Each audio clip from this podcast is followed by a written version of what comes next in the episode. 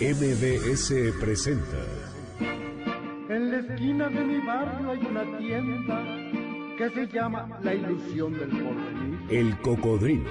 Crónicas de la ciudad para viajar por la historia, sus personajes y lugares. Y les sigue la mejor carnicería, donde vende el aguayón Don Baltasar. Súbete en el cocodrilo y disfruta del recorrido por calles y anécdotas de esta ciudad. Conduce Sergio Almazán. El cocodrilo comienza su recorrido. ¡Vámonos!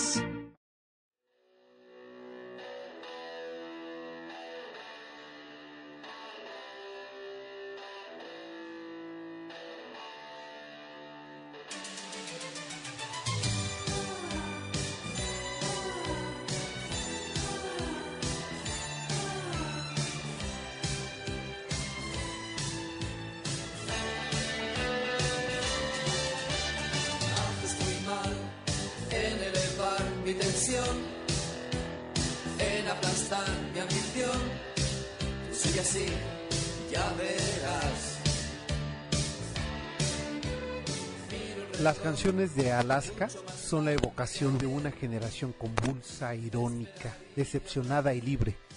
Olvido Gara, nombre bautismal de la cantante y conductora pop más inquietante de la llamada movida madrileña, desde finales de los años 70, Alaska hizo propio el escenario con un discurso prófugo de la lata de sopa Campbell de Warhol. El look y su voz son esa mezcla de sintetizador, de ritmo nocturno y esfera de espejos en pista dark. Ella ha desafiado el pop y se empuja para entrar al rock. El resultado, un sonido que parece pastel exótico con merengue rosa mexicano. Alaska en sus diversos grupos y nombres ha hecho suyo un modo de decir, de actuar, de usar la música para retratar esa generación nacida en los 70 y que medio siglo más tarde vivimos la decepción de aquello que, que parecía ser el paraíso terrenal, la libertad sin consecuencias.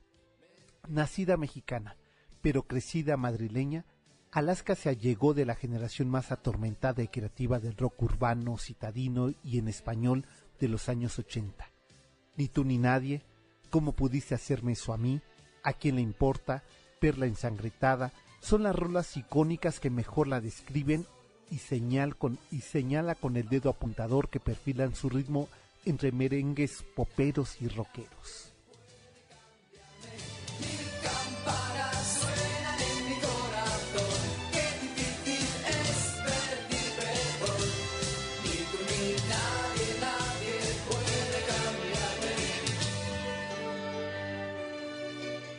Este 19 de junio cumplirá 54 años el enentitado cabello negro azabache y con esos exóticos labios de profundo carmesí, enfundada en un escotado vestido de plastipiel que bailará en su pista madrileña, como le gusta celebrar, rodeada de toda esa fauna eh, prófuga de Almodóvar que la idolatra y la festeja. Feliz cumpleaños a esta chica zombie, a la novia perla ensangrentada, a la sádica cantante punk de aquella simbólica cinta de Pedro Almodóvar que la ubicó en la escena musical. Ella es Alaska. Felices 54 años, olvido Gara, pero Alaska para los amigos.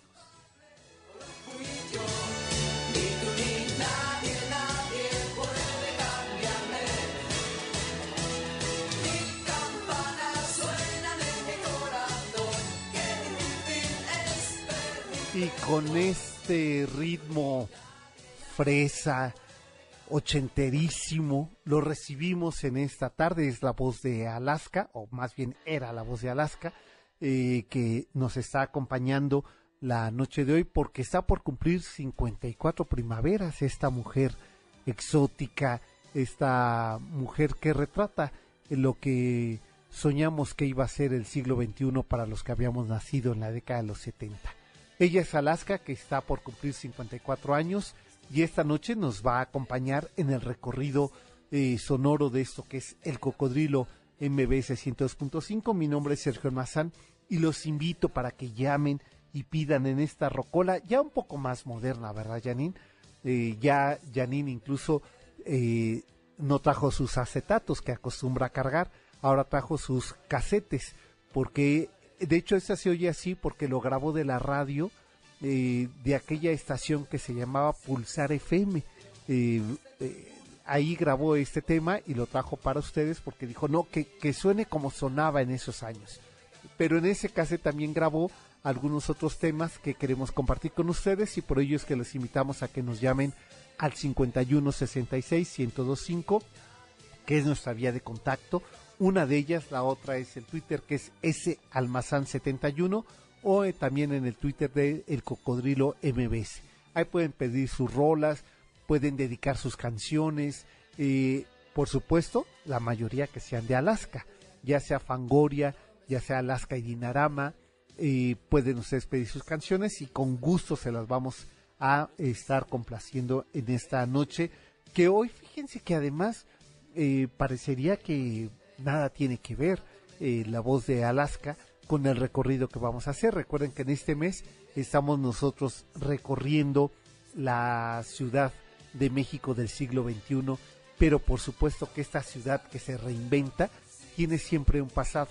Y hoy nos vamos a ir a la parte norte del poniente, el norponiente de la Ciudad de México, y nos vamos a ir en esto que incluso aquí me mandaban ya un Twitter diciendo que debo de decir eh, Colonia Granada, Ampliación Granada, Anáhuac, irrigación y no decir el nuevo Polanco. Veces, por favor, di los nombres de la colonia. Bueno, estamos usando un genérico eh, popular para denominar este siglo XXI y este boom de inmobiliario que eh, está haciéndose crecer en una zona que en la década de los 40 fue zona industrial de la Ciudad de México, pero que siglos atrás fue zona de molinos, eh, bañado por eh, ríos como el río San Joaquín. Pues de ello vamos a platicar la noche de hoy en esta revisión que estamos haciendo este mes al siglo XXI de la Ciudad de México. ¿Cómo es? ¿Cómo es el cambio de piel? De entrada el cambio de nombre. Eh, cuando iniciamos este programa todavía se llamaba Distrito Federal. Ahora, cuatro años después, eh, se llama Ciudad de México. Pues los invito a que recorramos juntos este barrio nuevo del norponiente de la Ciudad de México llamado el Nuevo Polanco. ¿Cuál es la historia de este lugar? ¿Cuándo inició y de qué forma? Pues aquí iniciamos la historia.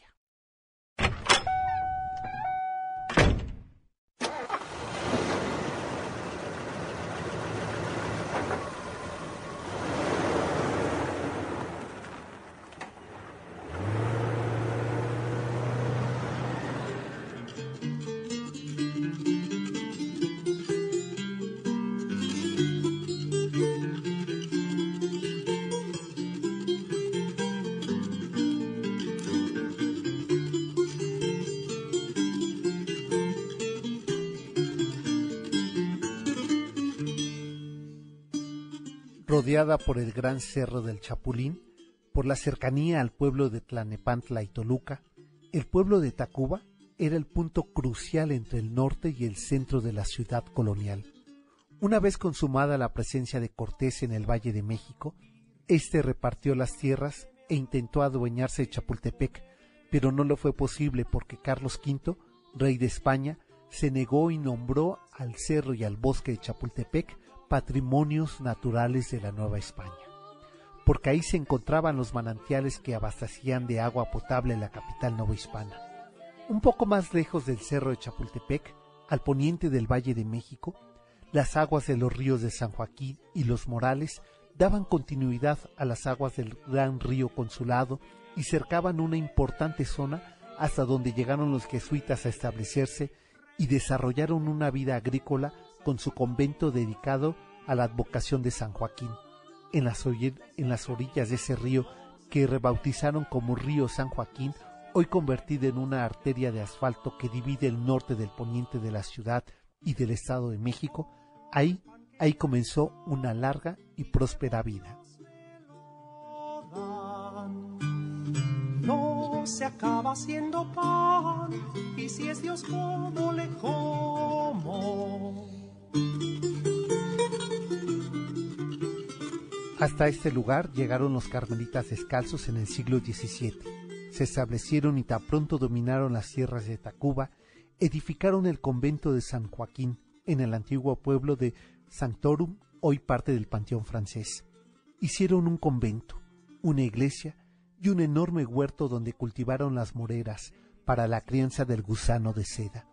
Tan pronto la tierra otorgó esta cosecha, se fincaría una hacienda que llamarían San Juan de Dios de los Morales, con una extensa zona de siembra, riego y agricultura, no solo de moreras, sino de frutos y hortalizas que las aguas húmedas de los ríos de San Joaquín y los Morales bañaban.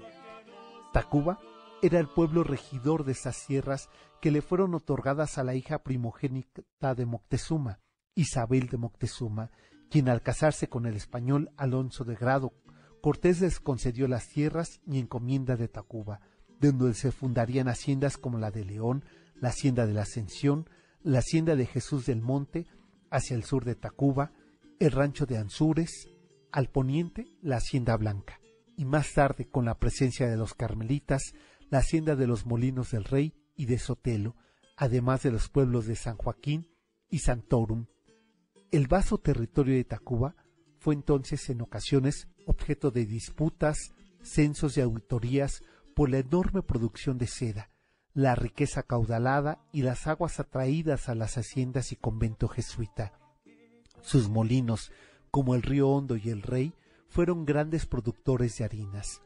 Por ello, no es fortuito que en las cercanías del antiguo molino del rey se estableciera en el siglo XX la fábrica de harinas Elizondo, dueños herederos por generaciones de fincas y rancherías de trigos y maizales que dieron origen y tradición a esa zona norponiente de la Ciudad de México.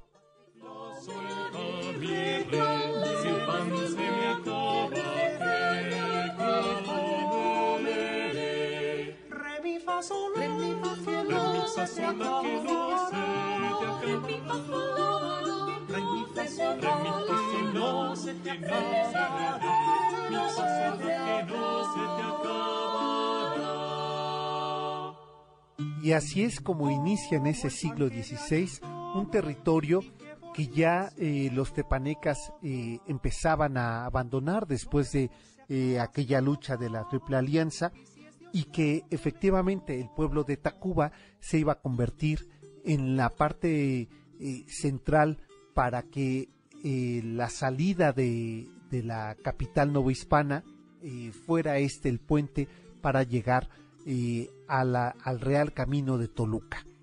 Así es que en este lugar de Tacuba, que fue un lugar que le fue heredado a Isabel de Moctezuma y que eh, más adelante vamos a contar porque eh, según se, se cuenta en un libro como el de Eugenio Aguirre, y Isabel de Moctezuma se casó seis veces más la, el tiempo que vivió viuda con Hernán Cortés, con quien tuvo un hijo, y que esos territorios, conforme ella se iba casando, iba ganando extensión. Lo que inició siendo eh, el camino de Tlaspana se convirtió hasta prácticamente Tacubaya, pasando por lo que ahora es Parque Lira, eh, la delegación Miguel Hidalgo, eh, observatorio, el cerro de Chapultepec, hasta llegar a, esta zona de acueducto de Chapultepec. Todos esos eran territorios de Isabel de Moctezuma y ahí se desarrolló una vida prolífica hasta que llegaron los jesuitas y empezaron a fraccionar ese lugar. Pero de esto vamos a platicar regresando de la pausa y es esta región que inicia en el siglo XVI y que para el siglo XXI llamamos ahora eh, el Nuevo Polanco. Nos vamos a ir escuchando, sí, ¿verdad? Escuchando Alaska y Dinarama. Y bueno, eh, Alto Prohibido Pasar, que es una de mis canciones favoritas. Así es que llámenos y pidan las de ustedes, 51 66 1025. ¿Cómo está el teléfono? Miguel García Cuadrado está muerto, ¿verdad? Bueno, pues eh, espero que ustedes se animen a pedir sus canciones. Vamos a seguir recorriendo esa parte norponiente de la Ciudad de México, que es hoy conocida como Nuevo Polanco, la colonia Granada, Ampliación Granada, Irrigación y Anáhuac, que es este territorio que vamos a conocer su historia. Esto es el Cocodrilo MBS 102.5, el Twitter es el Cocodrilo MBS, el mío es S Almazán 71. Volvemos después de la pausa.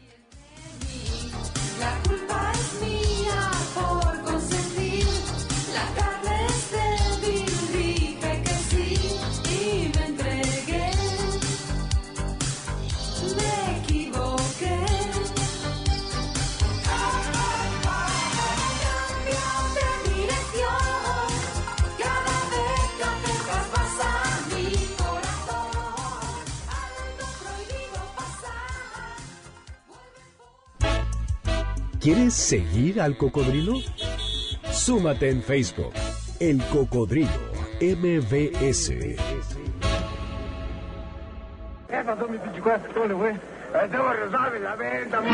Regresamos para seguir recorriendo las calles de la ciudad a bordo de El Cocodrilo.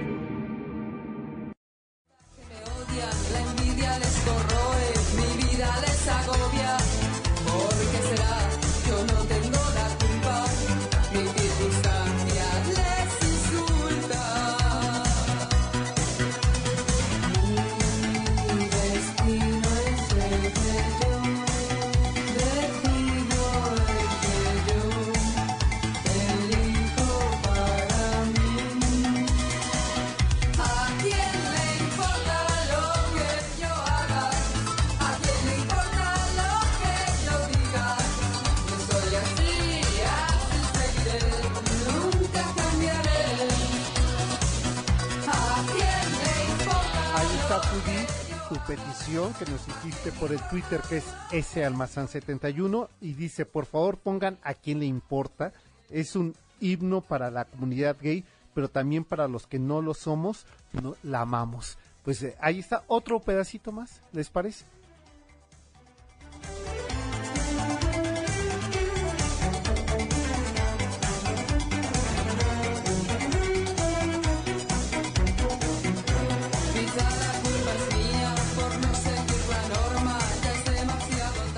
Y bueno, por acá, a ver si en, los casetes que traes, Janine, eh, eh, este, tienes tú el cassette de, de Alaska. Dice, porque Cristian nos está pidiendo eh, que suene la canción del disco Una temporada en el infierno. Me odio cuando miento, es el título de la canción. A ver si la, la trae por aquí nuestra DJ eh, cocodrilesca Janine. Si la encuentra, pues en un ratito más. Eh, Cristian, te eh, prometemos ponerte la canción. ¿A, a poco sí la, sí la traes? Está espoteando su, su cassette, eh, Janine, pero ahorita les pone, te pone, te va a complacer. Bueno, hoy está de muy buen humor, eh, eh, Janine, porque siempre viene media jetona, pero hoy sí les quiere complacer. Y ahí está este tema, Me odio cuando miento. Es eh, Alaska del disco, una temporada en el infierno. Y esta va para ti, Cristian, y también salud.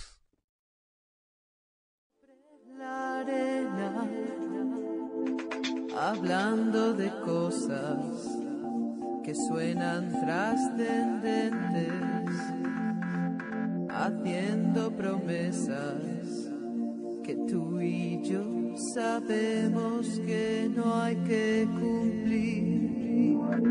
Vimos hundirse la noche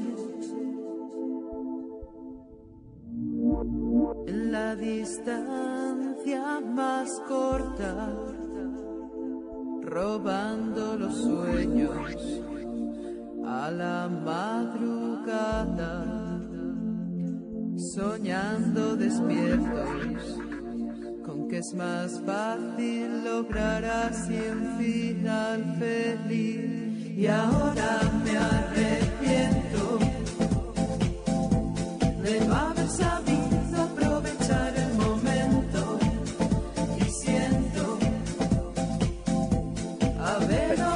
Ese tema sí no lo conocía. Eh, gracias, Cristian, por la sugerencia, porque nos haces conocer más canciones de esta mujer eh, de nombre, cuyo nombre siempre recuerdo, Olvido. Olvido Gara. Es el nombre de, eh, popularmente conocida como Alaska. Eh, antes de irnos a la pausa, hacíamos una primera crónica sobre ese lugar norponiente de la Ciudad de México, lo que en el siglo XXI y especialmente a partir de 2010 eh, se ha llamado como el Nuevo Polanco.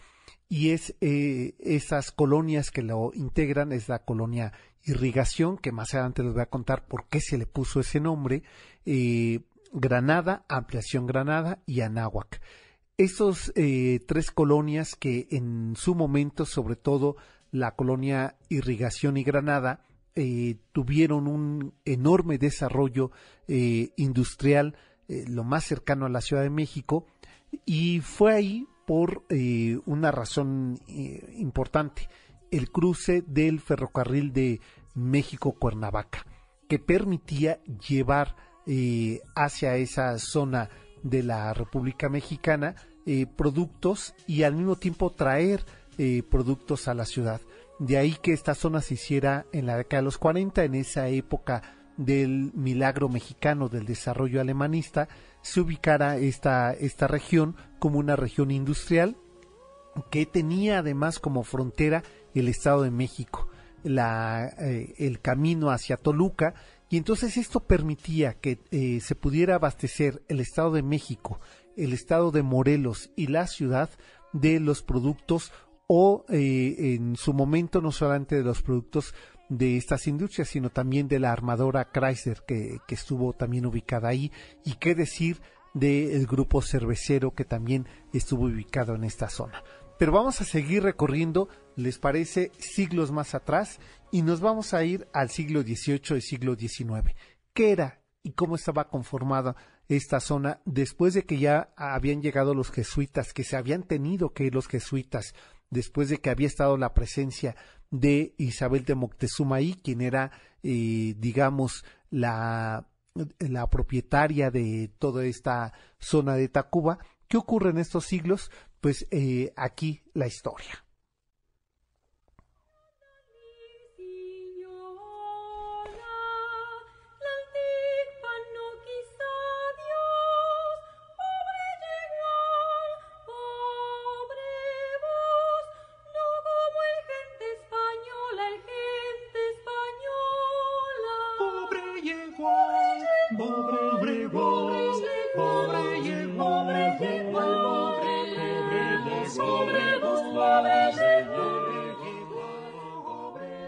Durante tres siglos, las tierras de las haciendas de León, la Hacienda Blanca, el Molino de Sotelo y sus pueblos de San Joaquín y Santorum tuvieron una fuerte vida social y económica.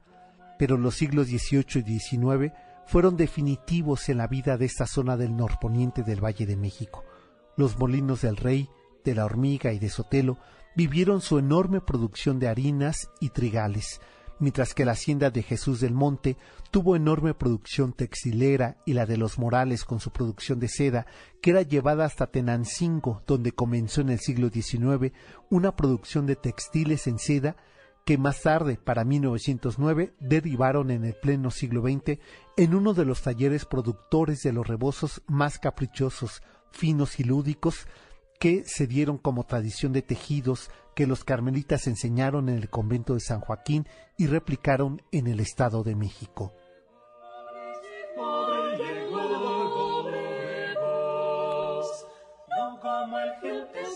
Para 1875, don Eduardo Cuevas Rubio adquirió la hacienda y los molinos anexos, San Juan de Dios de los Morales, el Huichazal y Polanco.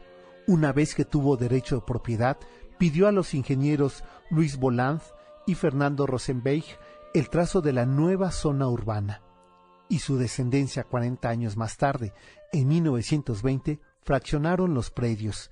A la cuarta sección de predios dieron lugar el nacimiento de las colonias Granada y su ampliación, irrigación, San Isidro, residencial militar y el hipódromo de las Américas, por donde corría el agua del río Jalalatla, y comenzó la vida urbana en esa porción de las antiguas haciendas. Tan pronto don Eduardo Cueva Rubio y Lascurain, hijo del patriarca, dio continuidad al proyecto urbano de su padre. De este proceso modernizador se incluyó la, ampliación de la ruta del ferrocarril México-Cuernavaca, que don Eduardo Cueva Rubio había participado en la, construcción aportando no solo dinero, sino donando parte de las tierras de la hacienda de San Juan de Dios de los Morales. Aquel primero de diciembre de 1897 se oyó el silbato de la locomotora y el ruido de los rieles al cruzar por las orillas del río de San Joaquín y la zona de pastizales el ferrocarril México-Cuernavaca y del Pacífico, obra de infraestructura civil del norteamericano Harry Hampson, inaugurada por el entonces presidente, el general Porfirio Díaz, el gobernador de Cuernavaca, el coronel Manuel Alarcón y el cuerpo diplomático y el propio don Eduardo Cueva Rubio, quien tomó el quinto asiento del carro número uno de la locomotora que salió de Cuernavaca y llegó a la Ciudad de México, justo a unos pasos del casco de su hacienda de Los Morales.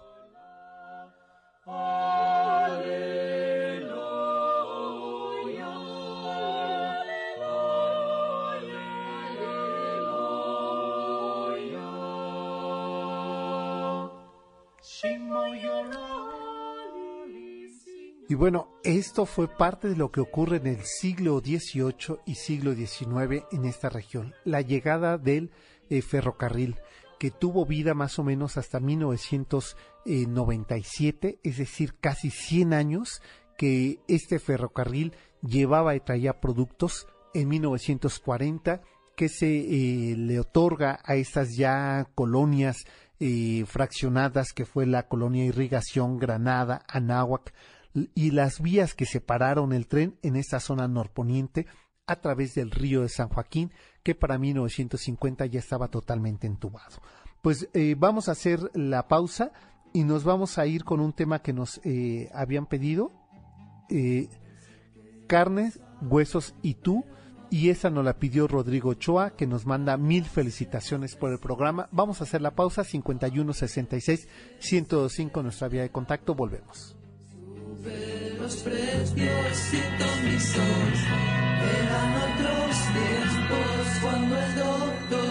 Conseguía todo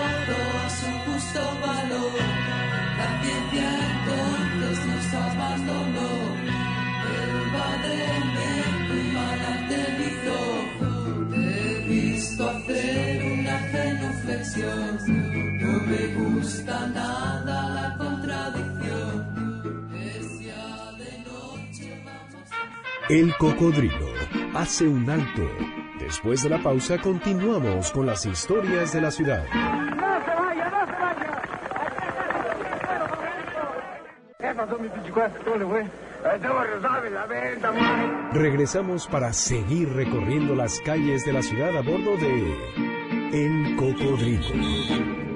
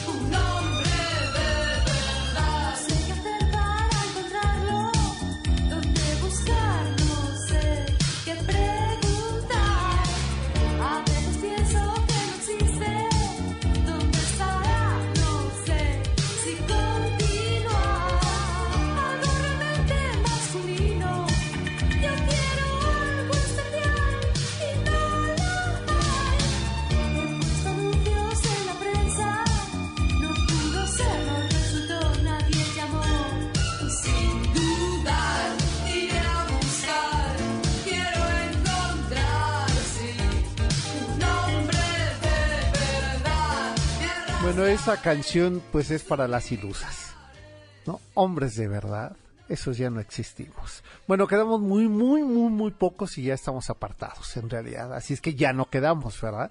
Bueno, oigan, eh, qué payaso, ¿verdad? Hasta me caí mal, me dio mucha pena.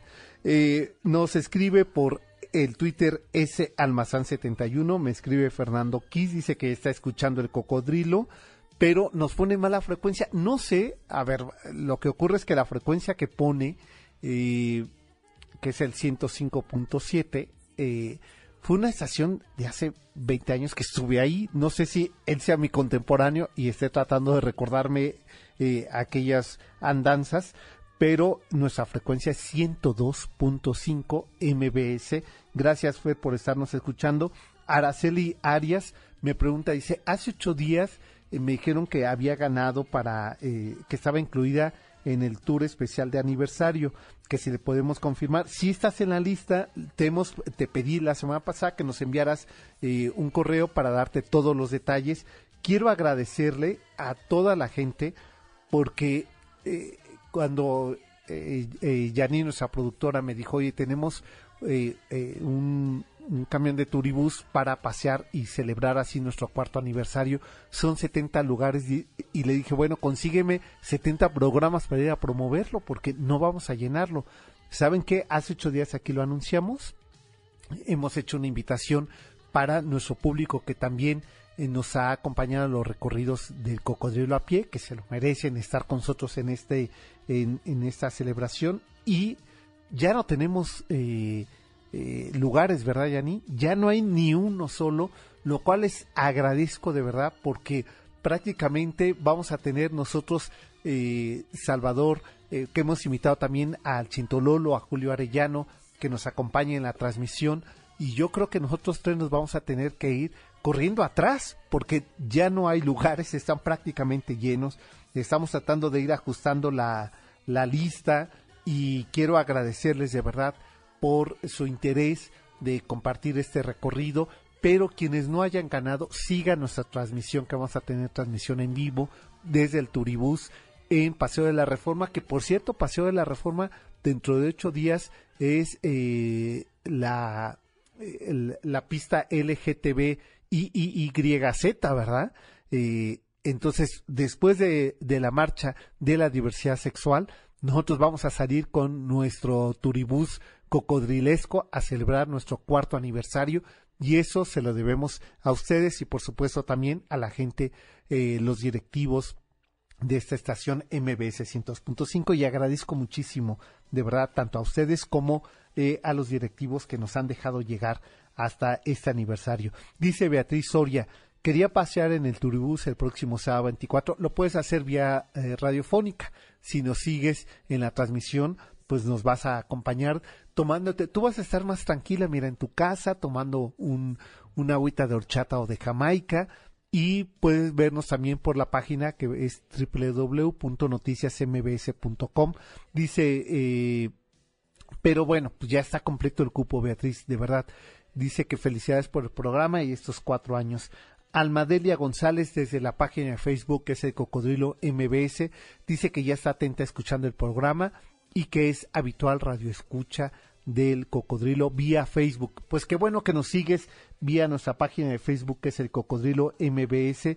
Eh, eh, este, nos dice Almadelia que si puede venir al Paseo de Turbus, ya no tenemos cortesías, Almadelia, eh, nos da mucha pena. Rodrigo Ochoa, eh, que ya mandábamos felicitaciones, eh, también gracias por estarnos eh, acompañando.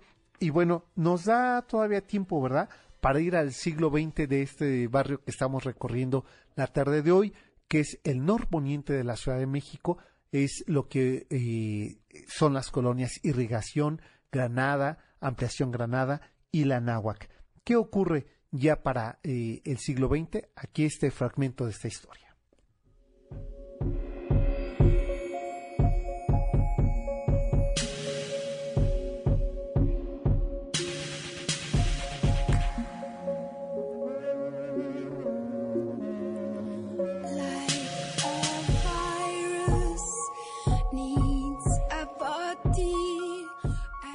Ya para la segunda mitad del siglo XX, eh, este, estos barrios se convierten en la zona industrial. Las colonias Granada, Irrigación y Anáhuac apenas hace menos de 20 años comenzaron su transformación. El paulatino traslado de las fábricas a otros puntos, como fue el caso de la harinera Elizondo, la armadora Chrysler, Bayer, Grupo Modelo y la vidriera Vitro, así como Colgate Palmolive, abrieron paso a la nueva oferta inmobiliaria del siglo XXI. En las inmediaciones de la ruta del ferrocarril comenzó el desarrollo habitacional, comercial y cultural de la zona, ahora llamada Nuevo Polanco. Se trata de la parte norte de la zona de Polanco, que tan pronto como la cementera Cemex y el grupo Carso adquirieron estos predios en el 2010, ya para el 2011 comenzó la vida inmobiliaria y cultural de la zona, que junto con los centros comerciales ubicados alrededor del Nuevo Polanco es la vanguardia de la vida urbana del siglo XXI de la Ciudad de México. Zonas de comercio, edificios habitacionales con la tecnología y servicios de última generación y una zona de museos es parte del proyecto urbano de las antiguas colonias Irrigación y Granada. Estas nuevas tierras forman parte del proyecto urbanístico cosmopolita de la Ciudad de México del siglo XXI. Enormes edificios habitacionales y empresariales, rodeados de plazas comerciales, tiendas de prestigio y museos, hacen del conjunto residencial más ambicioso hasta este momento, con serios problemas de vialidad, de abastecimiento de agua y enorme plusvalía.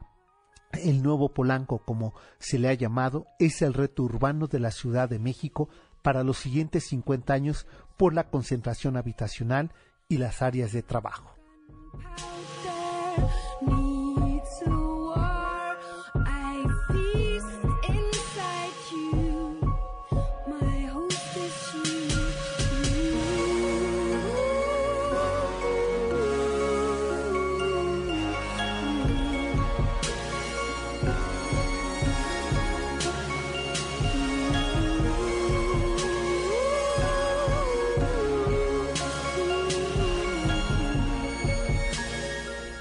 Hacía mucho que no eh, poníamos a esta mujerzota que es Bjork, ¿verdad? Y que la estamos escuchando porque si algo representa es el sonido del siglo XXI y algo así es lo, como está sonando el gran desarrollo inmobiliario de esta región norponiente de la Ciudad de México. Antes de irnos a la pausa, quiero recordarles que el próximo sábado 24 de junio vamos a estar nosotros haciendo una transmisión especial para conmemorar nuestro cuarto aniversario y decidimos hacerlo como nosotros nos gusta, a pie y bueno, decir a pie lo vamos a hacer desde el Turibús, pero es decir, recorriendo la Ciudad de México. Y lo vamos a hacer en la vía que incluso estos días con enorme polémica y el jefe de, gobierno está muy enojado porque le pararon sus obras, ¿verdad? De la línea 7 del Metrobús sobre Paseo de la Reforma.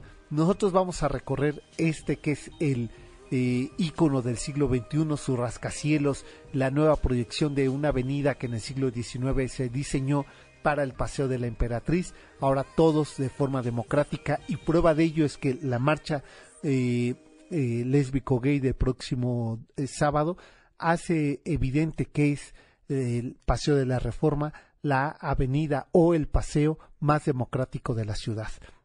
Y antes de que de ello escribamos el próximo sábado en su tinta, que se lo voy a dedicar a los 40 años de la marcha LGTB de la Ciudad de México, les recomiendo o les invito a que esta tarde noche entren a la página de noticiasmbs.com, se vayan a la sección en su tinta y lean esta eh, memoria.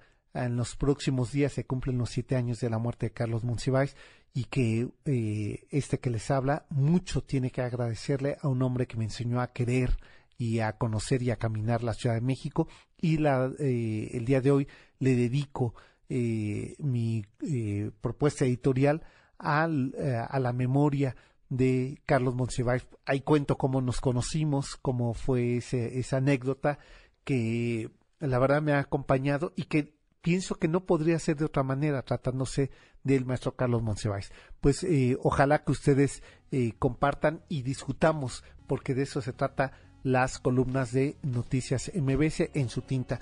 Nos vamos a la pausa, ¿verdad? Retorciendo palabras, ese es el tema que estamos, este, no.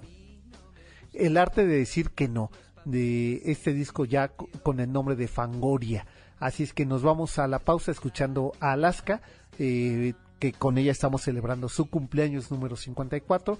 Esto es el Cocodrilo MBS 102.5. Síganos en nuestro Twitter que es el Cocodrilo MBS o el personal que es S Almazán 71. Volvemos.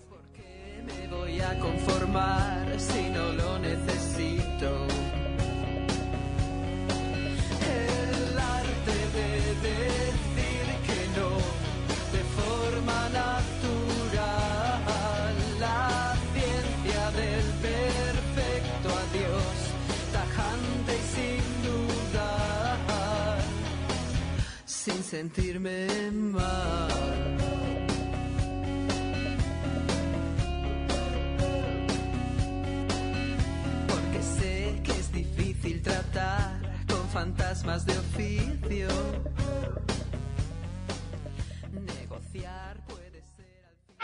El cocodrilo hace un alto, Después de la pausa continuamos con las historias de la ciudad.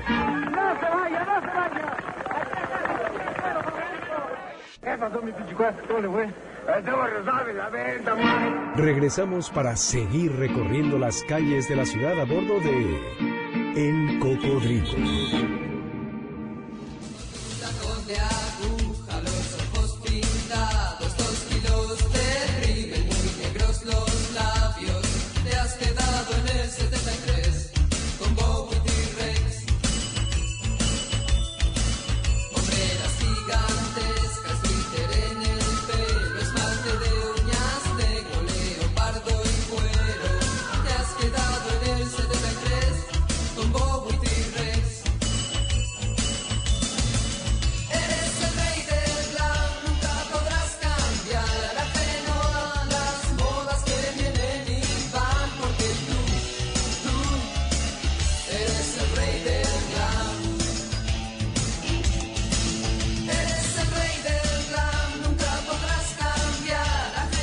Ahí está eh, Alaska. Esto sí suena casi finales de los, de los 70, ¿eh? Principios de los 80.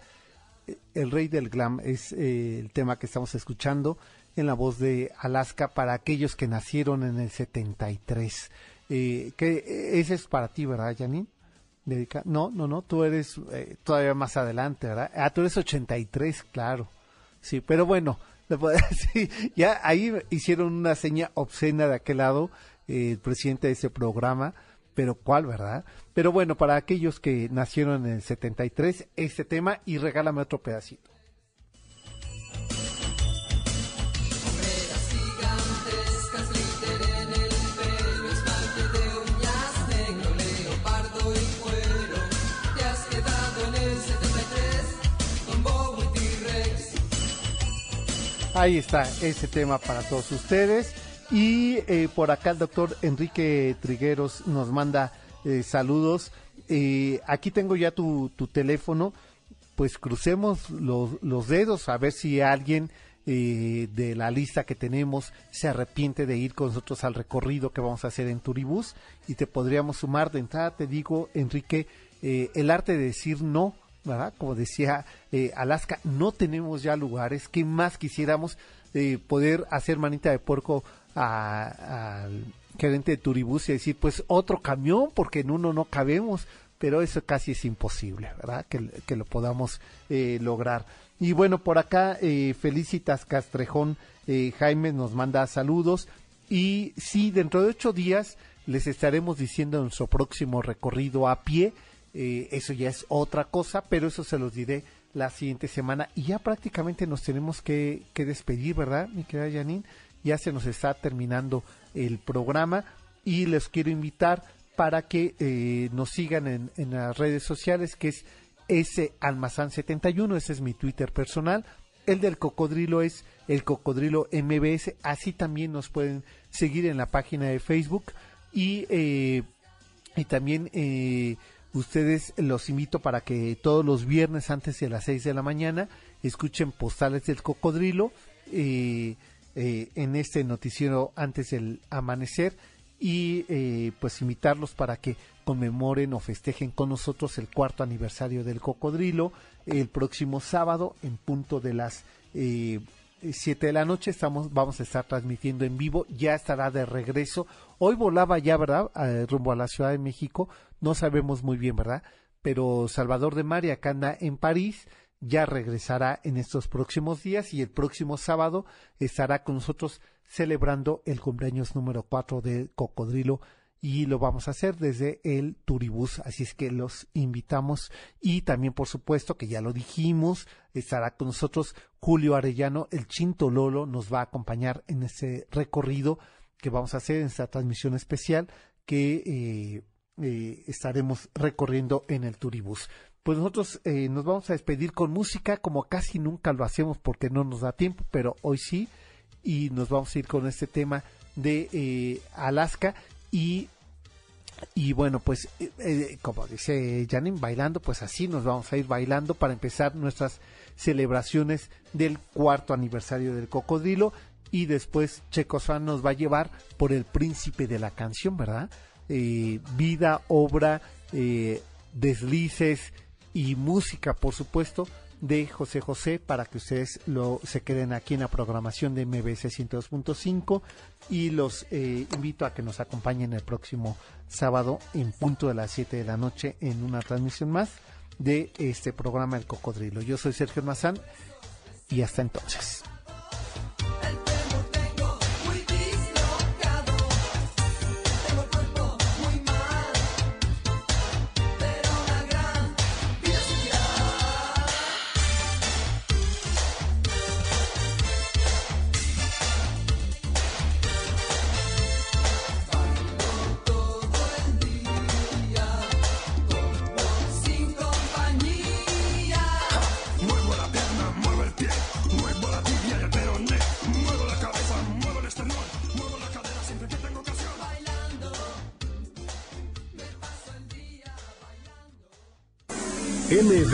MBS presentó En la esquina de mi barrio hay una tienda que se llama La Ilusión del Porvenir. El Cocodrilo.